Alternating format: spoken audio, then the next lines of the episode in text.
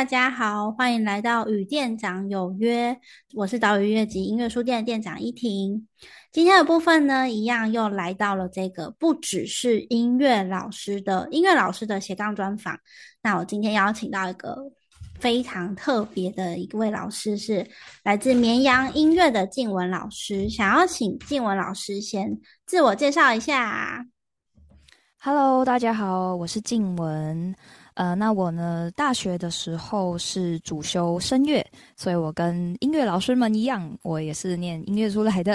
但我现在是在从事音乐制作的一个工作。好哦，那我知道老师你现在的那个音乐制作的这个工作室非常的特别。然后呢，我觉得绵阳音乐的那个，因为我们就是念古典出来的，就是对于很多流行界的每一块，就是。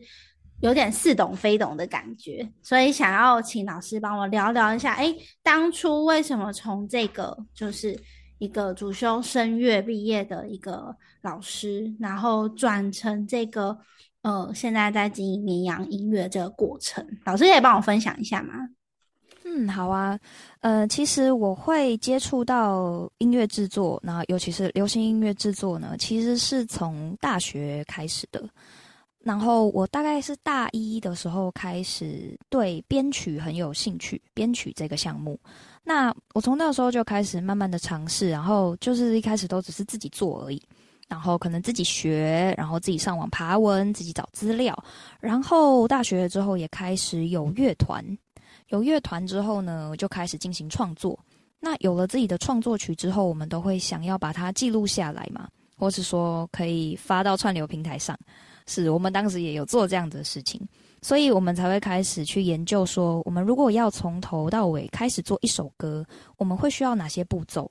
那你真的开始去研究了之后，才发现说，呃，一首歌的完成，它并不是只有你写好词、写好曲，然后你接下来还要做什么呢？你要进行编曲，编曲做完之后，你要进行什么呢？你当然要录音嘛。那录完音难道就好了吗？就可以发了吗？没有，并不是。后面呢，其实还有很多后期处理的部分，像是还要进行混音工程、母带后期处理的工程，这些东西呀，我们也都是嗯，从大学那个时候自己慢慢摸索，然后一开始也是对这些名词非常的不了解，就想说哈什么录混音是什么，母带是什么，那些东西要干嘛？所以我们也是从呃从零开始，一步一步的慢慢去。呃，厘清说哦，这些工程是什么？所以我们呃，现在工作室就是有在做这样子的服务，就是我们可以可以找我们做录音，可以找我们做编曲，可以找我们做一些配乐，然后我们也有做后期处理，也就是刚刚说的混音母带这些，然后也有一些接过一些 cover 委托制作这样。好，诶，我想要问一下老师，就是因为我记得老师你去年的时候把一个就是自己。把一个录音室弄好了，老师要不要分享一下？就是这一块。呃，是的，是的。呃，我们其实一开始啊，在接大家案子的时候，我们还没有一个自己的据点，但是我们无意之间获得了一个，就是反正我获得了一个空的房间。然后获得那个空房间之后，我们就开始想，呃，我们可以拿这个房间做录音室吗？就其实呃，刚刚可能没有提到说，我们这个工作室其实还有另一位伙伴，就是我们这间工作室其实是两个人在服务的。好，那我跟我的那一位伙伴呢，我们就开始想说，这间空房间，哇塞，我们是不是可以盖自己的录音室？所以，但是大家都知道嘛，盖录音室什么的，它非常的花钱，大家听到就会很害怕。像很多音乐老师要自己做自己的工作室、自己的琴房，一定也会有遇到隔音的问题，呃。吸音的问题，这些那我们也遇到了，但我们没有那么多的经费可以去请人家来帮我们做，我们就只好自己开始爬文找怎么样可以 DIY。我们那时候就开始上网找啊。我们今天如果我们要 DIY 的话，我们需要隔音，那我们隔音的话需要什么器材？我们需要哪些材料？隔音的岩棉我们要用到几 K？我们的导线要怎么走？我们的天花板要怎么做吸音？我们的墙壁要怎么做？怎么做吸音？这些东西真的是很疯狂，因为我们从头到尾都是自己做，我们自己买材料，自己铺地板，自己装轨道灯，然后再到软装潢，我们的窗帘要用什么的，然后我们地毯我们要怎么样去设计一个我们想要的空间给大家使用。更重要的是当自己的教室，所以。我们现在就是在这个录音室里面可以执行录音的工作，然后我们也有进行教学。像我有说我是声乐主修毕业，所以我就从事歌唱教学。那我们的另一位伙伴呢，他其实本业是一位鼓手，所以我们也有做爵士鼓教学。所以我们现在这个录音室呢，其实也算蛮多功能的。它就是可以让我们做录音，又可以让我们做教学。就但是很疯啦，自己盖一个隔音，我都会告诉大家说。如果你想要自己做一个录音室，或是说你要做一个隔音空间，然后你有钱的话呢，你就去外面找人家做就好，千万不要自己做，真的太疯狂了。这个过程我觉得非常的不容易，但是我听到就是其实现在的话就是有一个独立的空间，然后你们就可以做更多，就是你们想要一直可能想要执行的。一些可能可以接一些不一样的 case 啊，然后也可以真的就是让人家来进来你们的录音室来录音啊，就是也许那个如果人家就是借你们的录音室录音，应该也是品质的控管可以更准确吧，对不对？是的，当然，因为我们自己现在就变成自己做嘛，那你自己做的话，一定要给那种。就像人家做吃的，大家都会说，我们要卖给人家的东西，一定要是我们家自己的人也吃得下去的嘛，对吧？对。所以，我们其实还蛮重视我们的器材的部分，就是像是我们的麦克风前，就是一些好一些器材啊，专业器材。什么麦克风前级，我们会选，我们选的是很专业的，很不错的。那我们的。录音界面什么的，这些都是很好，尤其麦克风，我们也是精挑细选这样。然后，甚至我们到连导线，麦克风导线这个东西，它就是一条讯号线，就是插在你平常使用的麦克风上面的那一条电线。好，这一条其实，呃，我们是自己买线进来，然后自己焊接，自己做。就是很疯狂，就是一直到 这个部分，我们都如此的执着啊，嗯，也是拜我们另一位伙伴所赐，因为他对这些器材其实有很蛮深的研究，然后他也非常喜欢这些小小的有一点人家觉得有点理工的东西，然后。呃，其实对啊，要讲器材的那些狂热的话，我觉得我们伙伴可能可能可以讲得出很多兴奋的感觉。有机会的话，也可以跟他一起聊一聊。那我们自己对于声音的品管是蛮重视。诶，那我这边的部分呢，想要问老师一下，因为我觉得这样听起来就是老师你们对于器材上面就是。好像有一种狂热的感觉，因为我每次就是，其实我很常会咨询老师一些关于声音啊、设备的一些问题，大大小小，可能在老师眼前可能会觉得说，哦，这个问题很简单这样子，对，但是就是我们就是 对于这些设备实在是太过陌生了，对，那我觉得很想要问一下老师，就是是不是就是你们对于刚刚其实这样整个听下来，我觉得你们对于器材是非常的执着的，可以跟我们谈一下吗？嗯嗯嗯，呃，对，就是因为我们自己也很喜欢研究这些机器，就是不同的机器，我们都同样是在做录音这件事情好了。但是我们今天用不同的线，甚至我们的线上面使用的端子的材质不一样，有的可能是镀金，有的可能是镀银，这种连这个东西都会发现，其实这么小的不同啊，会造成你声音的变化是蛮大的，所以。我们连我刚刚不是说到我们导线也会自己做吗？就是我们连里面那个镀锡的部分，就是某一个，反正就是它里面某一个连接的东西的一个一个一个素材，那个素材连它的银的那个比例成分，我们都是有所坚持啊，所以可以的确是可以说我们是稍微有点狂热啦。然后我们最近啊，还有发现电源也有关系哦，电源线。好，我们其实我们的 YouTube 频道上面，我们 YouTube 频道上面还有新上传了一个影片，就是在说我们新购买的这个电源滤波器啊，电源滤波器的实测影片，大家有兴趣可以去听听看哦。没有想过电源这个东西也会跟你录出来的声音有差吧？好，我觉得老师的这段话，我有大概。嗯，六七成我其实都听不太懂你到底在讲什么。对，什么电源滤波器这种东西，我我觉得相信对每个音乐老师来说，或是很多呃，大家音乐系上来的，可能很多东西都没有听过。对，是是是，这个也是我在感。对，没错，我以前其实也对这些不了解啊。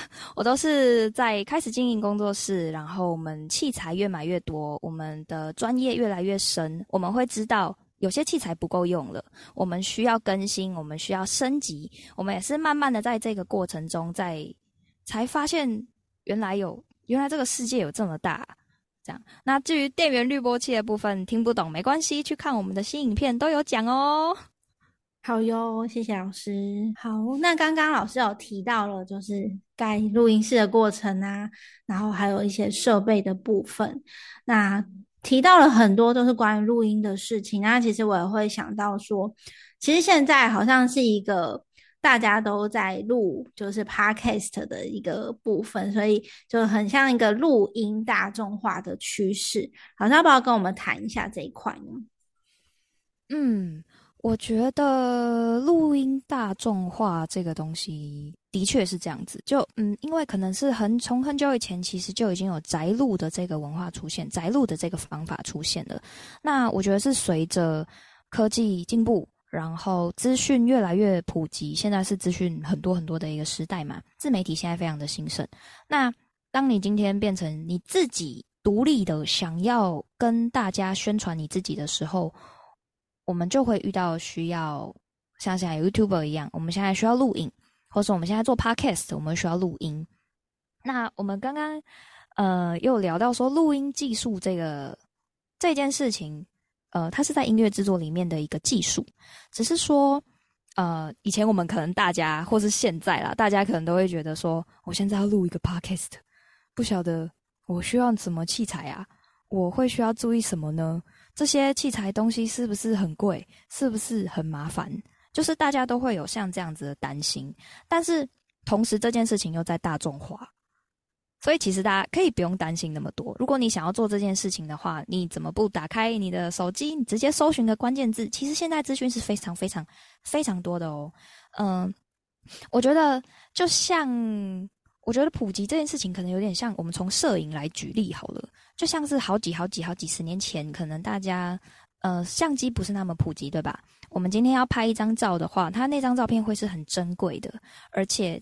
拍照的这个技术呢，在当时是很少的，但是随着科技进步到现在，我们现在可以说是人手一台手机，而且手机通通都可以拍照，就有点，我觉得有点像这样子的感觉吧。就是它慢慢的随着科技进步，然后文化的演进，好啊，自媒体兴起，变成说大家很容易可以就变成。垂手可得的这些东西，他们开始进入到我们的生活之中。手机里面也有那件录音机啊，其实你手机拿起来录，你就是在录音了。所以想要告诉大家说，录音这件事情并没有离你那么遥远。虽然说器材啊什么的，可能一开始听到会有点害怕，但是其实你只要勇敢的踏进去之后，你会发现它其实没有那么深奥。你今天是初学者的话，当然一定会有产品是专门 for 初学者的。你今天是进阶的人，会有专门 for 进阶的产品，所以不用担心。想要做录音吗？想做 podcast 吗？就做吧。好，那刚刚老师有提到，就是录音大众化，现在是一个人人都在录 podcast 的时代。那像现在呢，店长的其他的很多好朋友们，其实大家其实就是我们聊天的过程当中，也都会发现，其实大家都很想要录 podcast。就 podcast 它其实已经成为一个，就是你可以讲讲自己的理念啊，还有教学呀，然后有一些。甚至有些老师他未必就是是要讲跟音乐相关的主题，但是他已经变成是一个很棒的一个平台一个方式。那但是呢，我发现老师们就是还是会碍于就是呃准备的过程，我相信内容的部分都是没有问题的，但是在设备上面就是常常都会出现一些小卡住的地方，然后或是会担心说，哎。录出来的声音品质啊，有没有杂音啊，什么之类这一块，我现在就是今天这个机会，我觉得超棒的，我就可以来问一下专业的绵阳音乐的老师，来为我们解答一下录 podcast 的时候，我们到底需要注意什么？嗯，好的，其实呃，如果你今天想要录一个 podcast，我觉得首先你要注意的事情是，你要认识你自己的空间。你在哪里录音？你在你的琴房录音吗？还是你是在你家客厅录音呢？就是因为我们既然都要录音了，我们势必得碰到器材的部分。那我们首先在你要买什么麦克风、什么录音界面，不不不，这些东西之前，你要先认识你的空间。你的空间声音够不够干净？你今天是在一个有吸音的地方录音吗？还是你今天是在一个回音很大的地方录音？当然，我们要选吸音很多的空间，就是不要让你的声音很多回音。我们可以想想看，如果你今天是在一个很小的琴房，而且那间琴房全部都就你在里面弹琴，结果声音超轰的，一堆回音打来打去，然后又是一个超小的房间，你在那里弹一台超大的平台。你觉得这个声音你有办法听清楚你在弹什么吗？我们只会听到一大堆回音打来打去、打来打去的声音嘛？那我们录人说话呢？它相同的道理，所以我们先我们要先知道你的空间长什么样子，你的需求是什么，我们再来去看你需要什么样的麦克风。因为，嗯，开始看器材之后呢，你可能会发现哦，麦克风竟然还有分什么动圈式啊、什么电容式啊这种东西。呃，它其实都跟你的空间有很大的关系，所以我们需要先知道你的空间是什么，你的空间是什么样子，你才知道你接下来要买什么器材来去搭配你的空间。这样，对，这个是录音前你需要注意的事情，在你买器材之前。那在你好，我已经知道我的空间长怎样了，我录音，我麦克风什么的也都买回来了之后呢，呃，你需要注意什么？你在录音的时候，你家有没有养猫猫？你家有没有养狗狗？你家有没有小朋友？他会不会在你录音的时候突然冲过来到你旁边，然后砰砰砰砰砰这样子？你要小心，你的空间必须要是在一个不会被打扰的安静的状态之下，你才有办法呃专心的看着你的稿，或者是说看着你想要说的内容，然后分享给大家。那在你录完之后呢？录完音之后，可能大家都不知道。其实录完音之后啊，你也是需要进后置的哟。那到底后置是什么呢？就是我们刚刚提到，我们的音乐工作室有在提供混音的服务，对，混音跟母带后期这些东西。那针对 podcast 这样子的音档，我们到底后置混音需要做些什么呢？呃，很多人可能不知道为什么要声音后置，声音后置到底是什么？就是这边可以举例一下。针对 podcast 的这种谈话性质的内容啊，我们可以后置可以提供的是，呃，降噪、背景声音的那种噪音移除，还有一些你录讲话的时候会有一些唇齿音，唇齿音就是这个这些东西啊，然后可能是一些口水声，口水声是什么呢？这种东西。还有一些多余的呼吸声，还有甚至一些环境噪音等等，对，这些其实都是可以透过用后置的方式去把它去掉的哦，就可以让你的 podcast 的音质更好。然后接下来呢是音量平均化这个东西，我们有没有常听过有一些人的影片啊，或者是说 podcast 啊，你会觉得他的声音忽大忽小，忽大忽小，忽大忽小。对，那其实这都是可以处理的哦。我们只要加，就是经过一些专业的呃处理之后，你的声音就会变成平均，你就不会一整集听起来这里大这里小，这里大这里小的。然后啊，还有一个我觉得我们可以做到，我们可以提供给大家一个不一样的。的的一个东西，就是在音质处理上面，因为我们工作室平时啊，其实都是做比较多的是人声歌唱，就是唱歌的这个处理。那在做唱歌这个处理的时候，其实我们会帮音质，就是你的音色上面，其实我们会多做一点点小小的加料，有小小的手段，让你的声音变得更好听。那这个部分，我们就也可以在你的 podcast 上面帮你做，让你的声音就可以更动听。因为我觉得老师讲这个真的非常的专业，就是因为就是刚刚有提到像是猫咪啊，或是什么呃环要就是在录制之前要先观察一下，有一些声音可能你已经觉得它是理所当然的在你的旁边了，就是像我们家因为有养猫咪，所以就是旁边有那个流水式的就是让猫咪喝水的那个机器。然后在这之前就是都没有，因为它已经变成我们一个习惯的一个环环境音了。对，所以在录音之前就是没有这个意识到的话，这些所有的声音全部都会被录进去。对，那如果你不想要让你的 podcast 听起来就是呃不是很干净的样子的话，就是如果你你就是大家应该会追求就是干净的声音吧，所以这些应该都是非常重要的。对，那我们刚刚就是也是在访谈前的一个聊天，就发现说，哎，其实老师现在的这个一个工作，好像我们也可以叫做一个声音的品管师的感觉。对 对对。对对，真的是真的是，嗯，好，因为毕竟大家都是就是，如果说是音乐老师的话，一定是耳朵都是我们大家耳朵都是很敏锐的嘛，那。一定会对于声音是有要求的，大家一定会希望声音是干净的、是好听的、是清晰的。那像这种情况，因为我们可能大家大部分的空间不会有人真的一定会有个空间是像录音室一样安静。我们可能大家都是在一些房间里面，或者是说还算安静的客厅之类的这种地方录音。那我们当然就可以在呃这些条件下，我们就可以。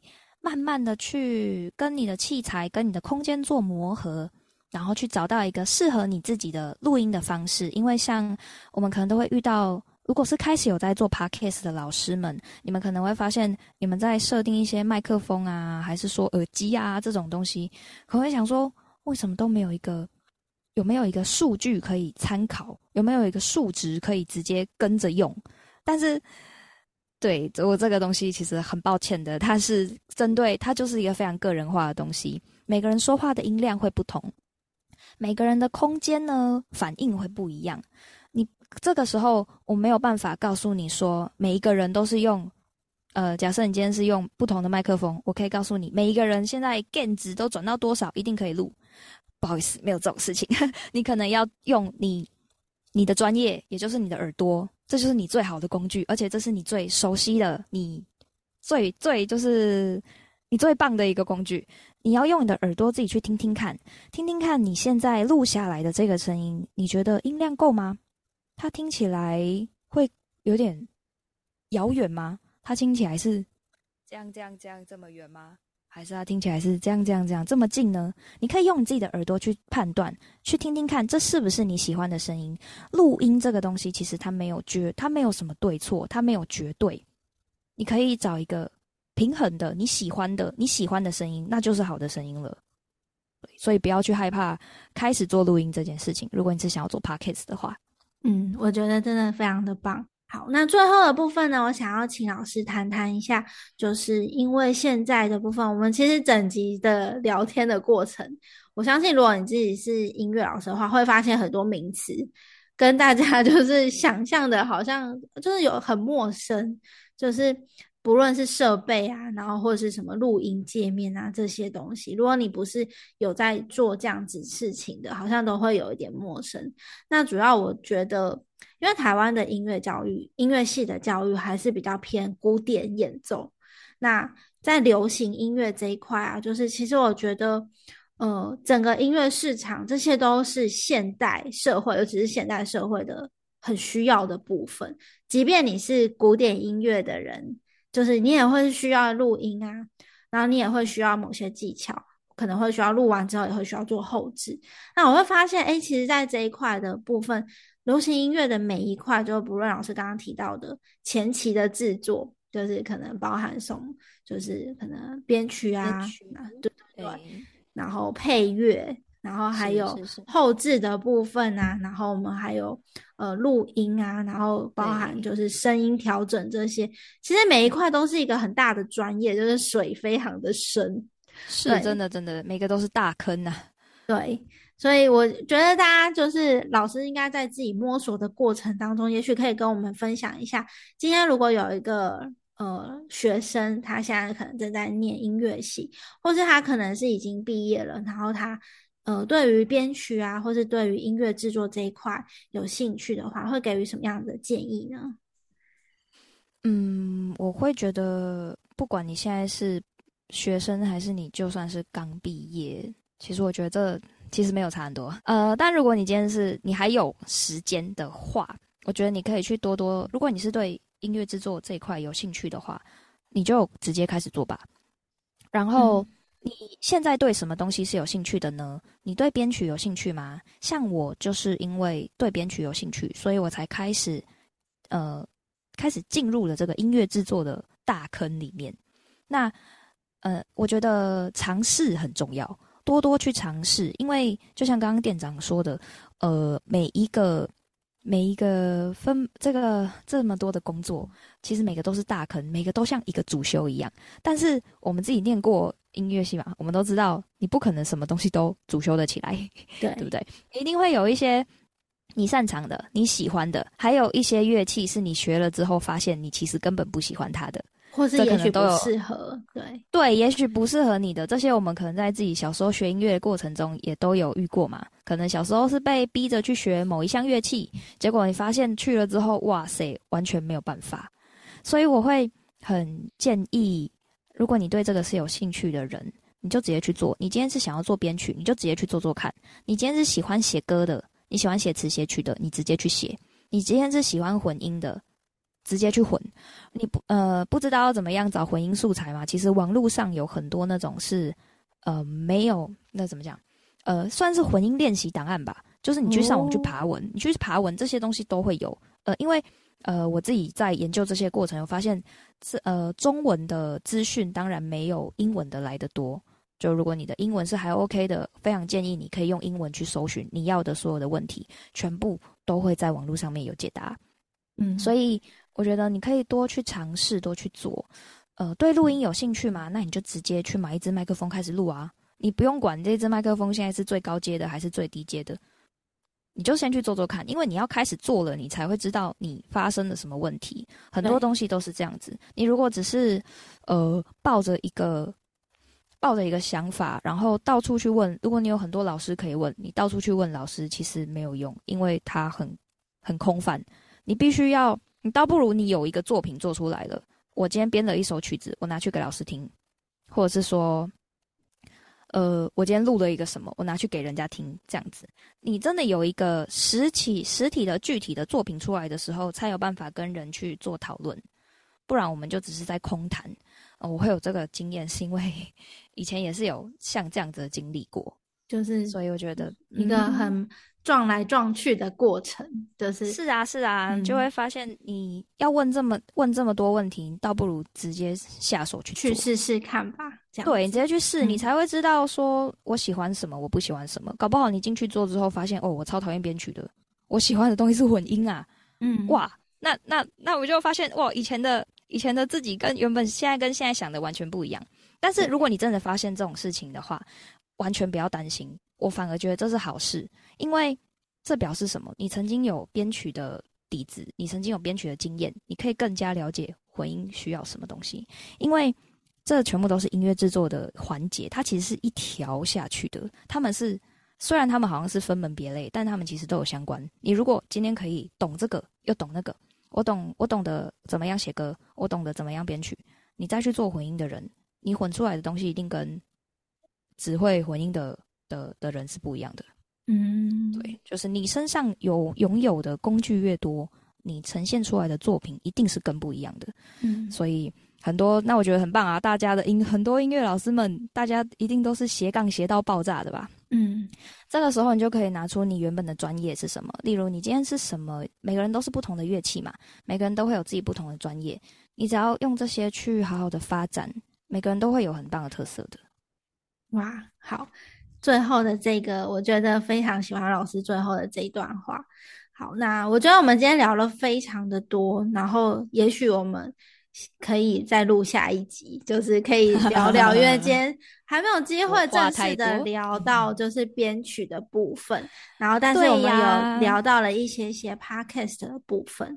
好，那最后的部分呢，就是岛屿现在有跟绵阳做一个合作，所以呢会有相关的关于 podcast 的一些就是教学啊、咨询啊等等相关的一个优惠。那在这部分呢，我们会放在节目的资讯栏。那最后就跟大家说拜拜喽，大家拜拜，拜拜。